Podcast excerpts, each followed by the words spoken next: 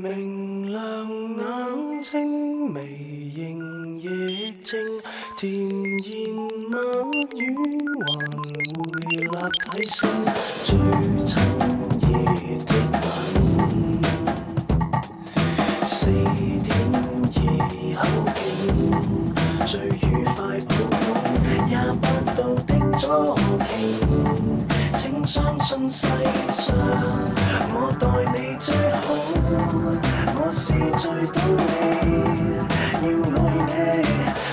多相爱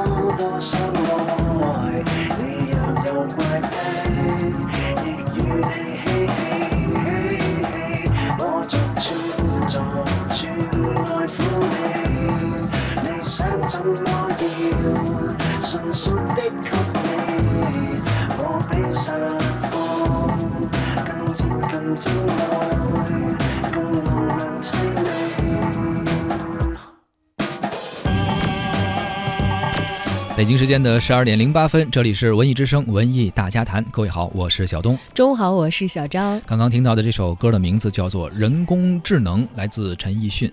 歌中唱到：“我比实况更接近真爱，更浪漫凄美。”而现实世界中呢，围棋对抗人工智能的终极一战就在今天打响了。从今天开始，人工智能围棋程序 AlphaGo 将和现在的世界排名第一的棋手柯洁展开三番棋的决战。今天早上九点呢，赛的比赛的开幕式正式举行了，包括柯洁、古力、陈耀华、周瑞阳等等啊，一系列的中国棋坛的高手都到场观战和助阵。十点半比赛正式开始啊！经过这个柯洁执黑先行呢，现在比赛也还在进行当中，嗯暂时没有决出第一场的胜负。而这个三番棋的比赛呢，从今天开始好像也一直要进行到五月二十七号才会完全的结束。是需要有几天的时间啊，我们也会持续关注。而本场比赛呢，主办方对于人机大战的奖金设置也是丝毫不吝啬的。三番棋获胜方将会获得一百五十万元的美金奖励，折合人民币大概有一千万啊。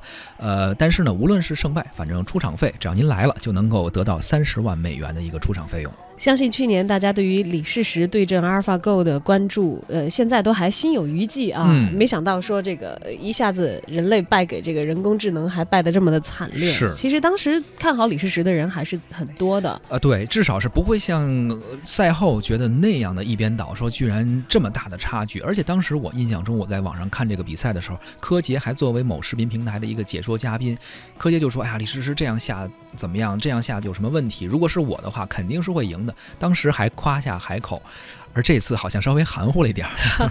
当然，这个我们知道，人工智能和人类在那一场大战之后，都各自对自己的棋艺进行了这个训练和精进。嗯呃，据说今天这个柯洁在开场的时候也是下了一首他们的这个专业术语，好像是叫这个三三，嗯，呃，这这这就比较不太懂啊。是，呃，这个打法肯定是有有备而来的。对，嗯好像是更利于他去对付阿尔法狗，而且这次规则上还对人类棋手啊有一些呃，不能说偏向吧，稍微照顾一下吧。因为原来跟李世石下的时候，当时应该是呃用时是每方是两个小时，而这次呢是每个人给到了三小时，因为人嘛毕竟要反应的时间稍微长一点嘛。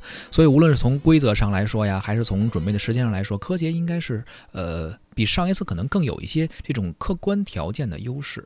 但是呢，其实作为很多同行来说，好像也并不是那么乐观。呃，包括这个前辈鼓励啊，就是说说，哎呀，柯洁这个比赛啊，能赢一盘儿，我觉得就不错了。而且他认为赢一盘儿的概率可能也只有百分之十。要知道，你知道人工智能它是呃基于机器，然后基于算法的。嗯就像他们有一个我在网上看到的一个朋友写的，其实挺有道理的。那你看当时这个李世石对战阿尔法 Go 的时候，一盘棋下来，李世石可能还在他的状态的调整当中，对，去把脑子当中那些东西过一遍也好，复盘也好，或者是把这些东西全部清空，调整好自己的状态去进入下一盘。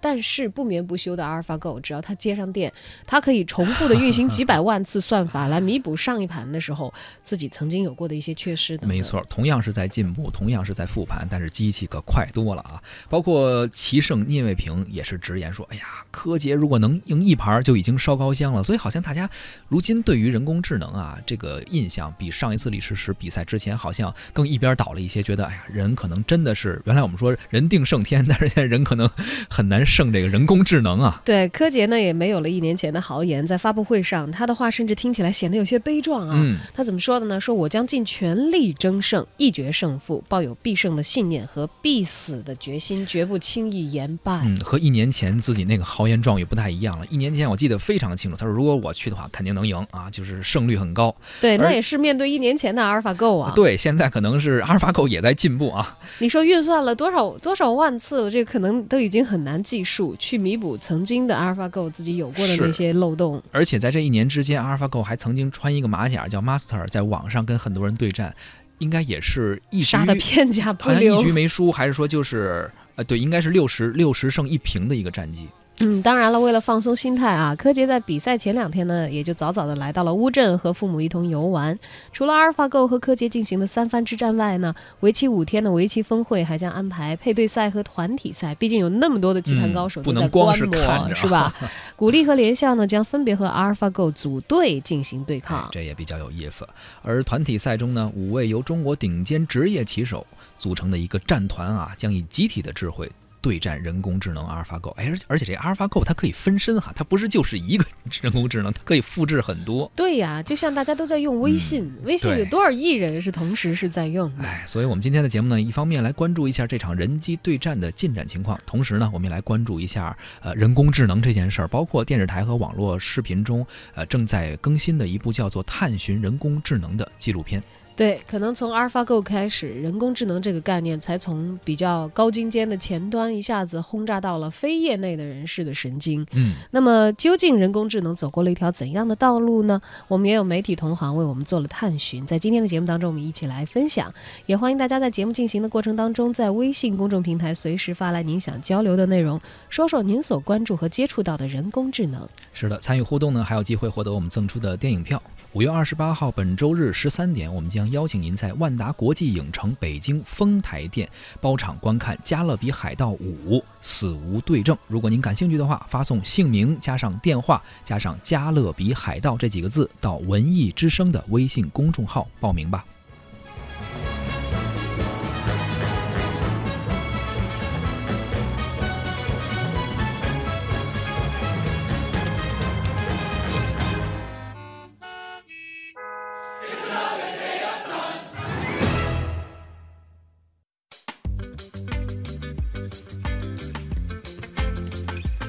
好的，说回到我们今天要跟大家分享的一部纪录片啊，《探寻人工智能》。嗯，他是大家非常熟悉的一位知名的主持人来担纲主持的了。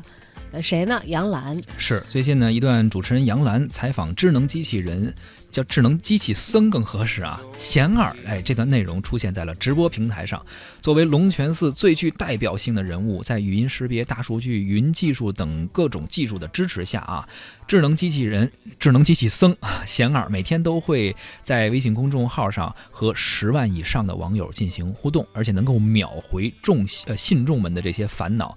非常呆萌的形象以及非常呃机智幽默的这种风格，并且传递着正能量的这样一种特点啊，能够和信众们进行对答，也使得贤二迅速的在网络上走红。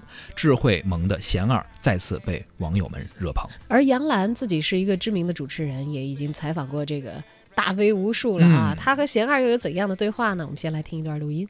噔噔噔噔，贤儿机器僧，你好，贤儿小师傅，幸会幸会，做好自己，活好当下。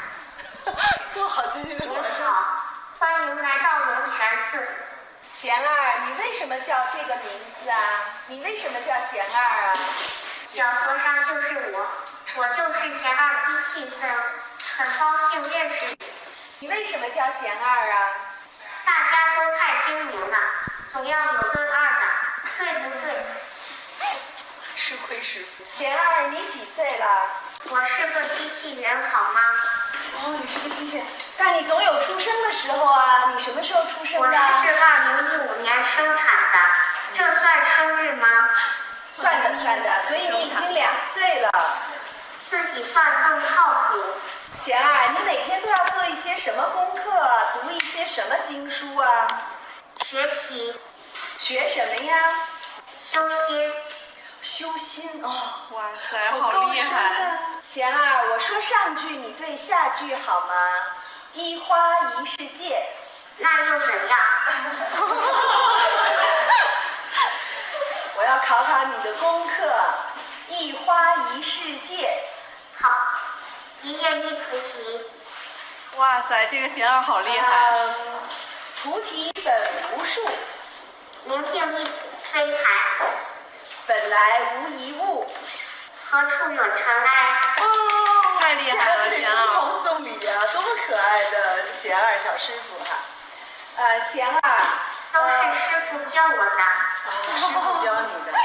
贤儿，呃，我们为什么会有烦恼啊？因为有他这个烦恼在作用，嗯，那你有烦恼吗？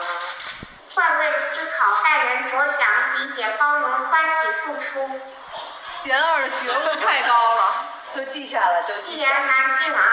一言难尽。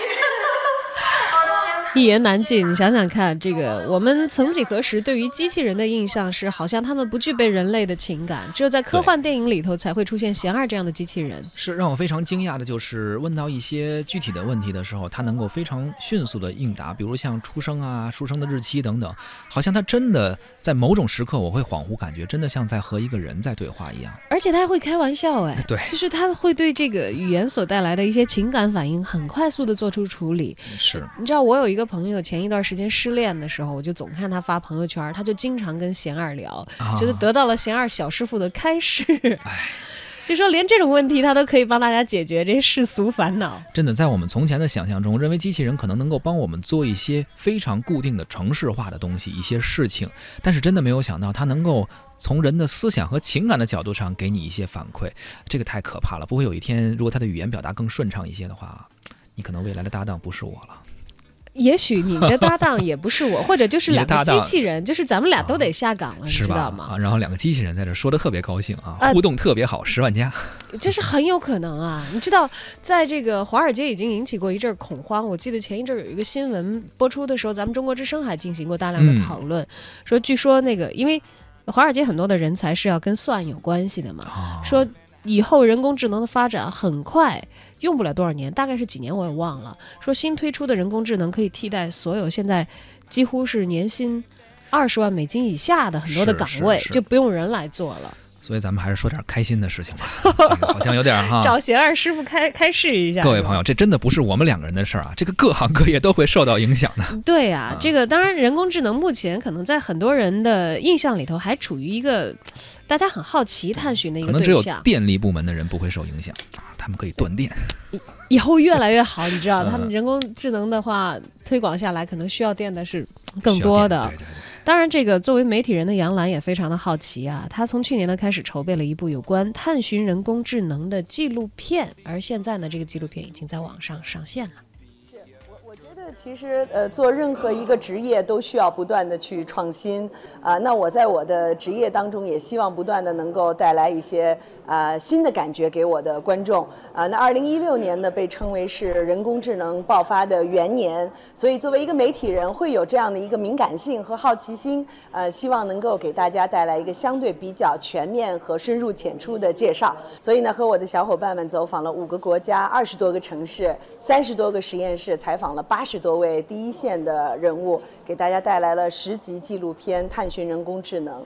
呃，而我们现在发现，人工智能不仅仅在实验室，而出现在我们生活的各种场景当中啊，包括在北京的龙泉寺呢，就有一个能说会道啊，呃，萌萌哒，但是很有灵性的啊贤二机器僧哈、所以跟他的一番对话呢，其实也让我们看到人工智能其实已经来到我们身边了。杨澜透露，由杨澜访谈录特别录制的《探寻人工智能》目前正在江苏卫视播出，而《贤二》的内容呢，也有可能会在其中。二零一六年初，杨澜开始筹备专题纪录片《探寻人工智能》。三月，韩国棋手李世石对战阿尔法狗，人机大战爆发。今天呢，中国棋手柯洁又将挑战阿尔法狗。这部纪录片的播出也满足了很多观众对于人工智能的好奇。我们也可以通过一段录音的片段来大概的了解一下这部纪录片的这个相关的内容。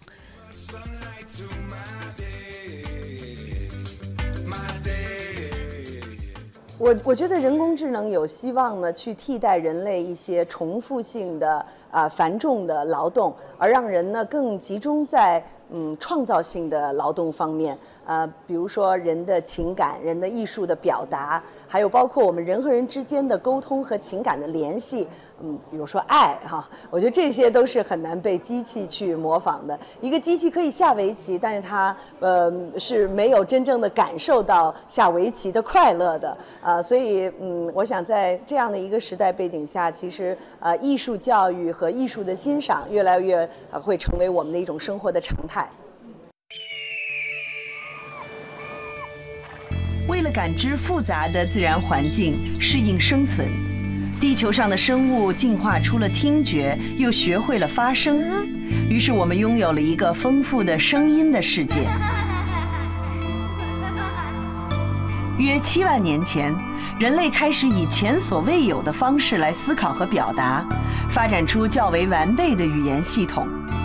借助语言，群居生活的人类得以更准确地描绘环境，交流复杂的信息和情感，甚至产生抽象概念。这是一场认知的革命，语言成为最重要的生存工具和智能表现，让人类在物种间的生存竞争中脱颖而出。对机器来讲最难的，也是让它能够理解概念，能够掌握自然的语言。也就是说，认知机器也需要一场认知革命，而这场认知革命的切入点是什么呢？就是语音和语言。May I ask your name? My name is Young. It's nice to meet you, Young. My name is Erica. 在人工智能的探访之旅中，我们遇到了各种各样聪明的机器人，它们能听懂我的命令，还能跟我聊天儿。在万物互联、万物智能的时代，人机交互变得越来越频繁，使用语音显然是人类最自然、最便捷的方式。机器还是人呢？语音交互首先要教会机器听懂人类的语言。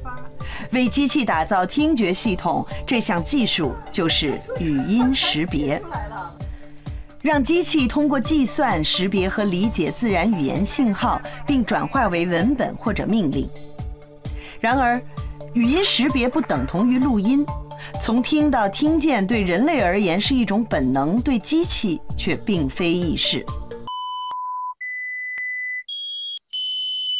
一九五二年，贝尔实验室的科学家率先教会机器听懂了十个英文数字，他们把这个系统命名为奥黛丽。二十世纪六十年代，超音速飞机登上了美苏争霸战的舞台。飞行中，飞行员的身体被几倍于体重的强大力量制约，几乎无法用肢体操作。能不能用语音来控制飞机呢？于是，在美国国防部先进研究项目局 DARPA 的全力资助下，语音识别研究蓬勃展开。这是纪录片中的一个片段啊，如果感兴趣的话呢，可以关注一下江苏卫视现在正在播出啊，探寻人工智能，通过互联网平台也可以看到。如果你对人工智能非常感兴趣的话，嗯，在这部纪录片当中呢，研究人工智能的科学家个个都有鲜明的个性和丰富的情感，代表着人类的高阶的智能啊。啊，比如说我们现在熟悉的 AlphaGo 所下围棋啊，下围棋，嗯，但其实今天人工智能发展到现在，也是积累了非常之多的人类的科学家的智慧。嗯，在人工智能的层面，会不会出现就是像大家普遍担忧的大规模的超越人类？我看到的最吓人的说法是说，咱们这辈人可能是呃站在这个智这个星球上智能顶端的最后一批人类，就很快就要被这个机器智能超越了。我看到的恐慌，对，嗯、是这样的。是，也有人有这种想法、啊，说很多东东西都容易被人啊被机器人去模仿，被人工智能去模仿，无论是知识还有记忆，而且他获得这些东西的途径更加的快，效率更加的高。但是很多人也说，可能情感它很难获得。不知道未来会不会有一种方式能够让它去储存人类的情情感？嗯，即使是很难获得，有多少难的事情其实都做到了哈。对，在未来都变成了现实。所以说不到底还得是一根电线、一根网线解决所有问题，你知道吗？当然了，现在面对未来，不管我们恐慌也好，畅想也好啊，你总归得要沿着时间线往下探寻，才能看到最终的结果。嗯、人工智能在发展，其实人类的智能也在前进。我们希望看到的是大家共同来发展吧。银行